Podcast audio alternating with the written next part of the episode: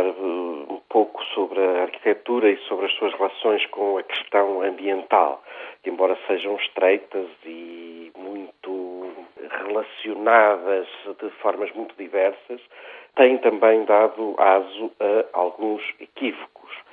Que tipo de equívocos são esses? Por exemplo, sobre a questão das cidades. Frequentemente o discurso ambientalista, ou pelo menos um discurso ambientalista um bocadinho mais primário, incide na repulsa ou na recusa da, das cidades.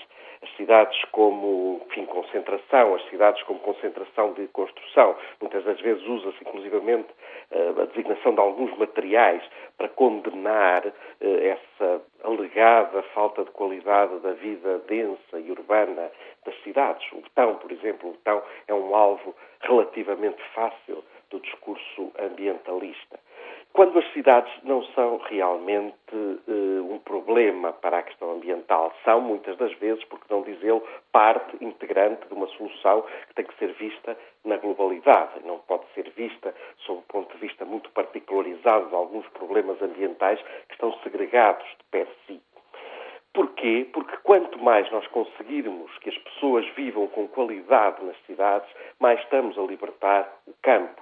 Esta é uma asserção uh, claríssima que existe já muito antiga, não é descoberta agora, já foi descoberta pelo menos no segundo quartel do século XX, ela já era verdade, já era uh, consagrada uh, e tem realmente efeitos muito claros, ou seja, se nós continuarmos uh, com esta falta de ordenamento em Portugal a ocupar uh, difusamente todas as franjas suburbanas, toda a faixa litoral do território, estamos claramente a perturbar o ambiente, estamos a ocupar territorialmente faixas extremamente importantes do nosso território. E estamos a desdensificar os centros das cidades, estamos a tornar os centros das cidades almas vivas, dinâmicas, fortemente vinculadas aos seus, às suas culturas próprias, estamos a transformá-las em sítios mortos.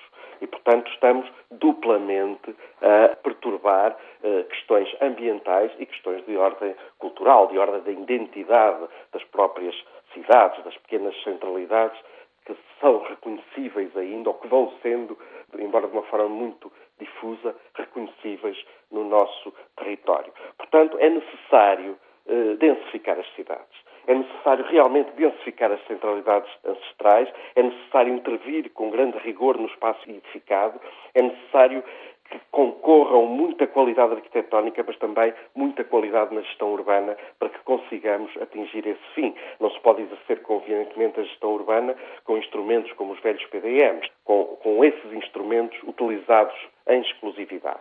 Portanto, é necessário um novo olhar sobre as cidades, é necessário um novo olhar sobre o território eh, e podermos pensar que também, sob o ponto de vista ambiental, será muito melhor podermos vir a densificar um pouco mais as nossas cidades, as nossas velhas centralidades que estão em desagregação, para podermos assim também eh, libertar mais o espaço territorial não urbano.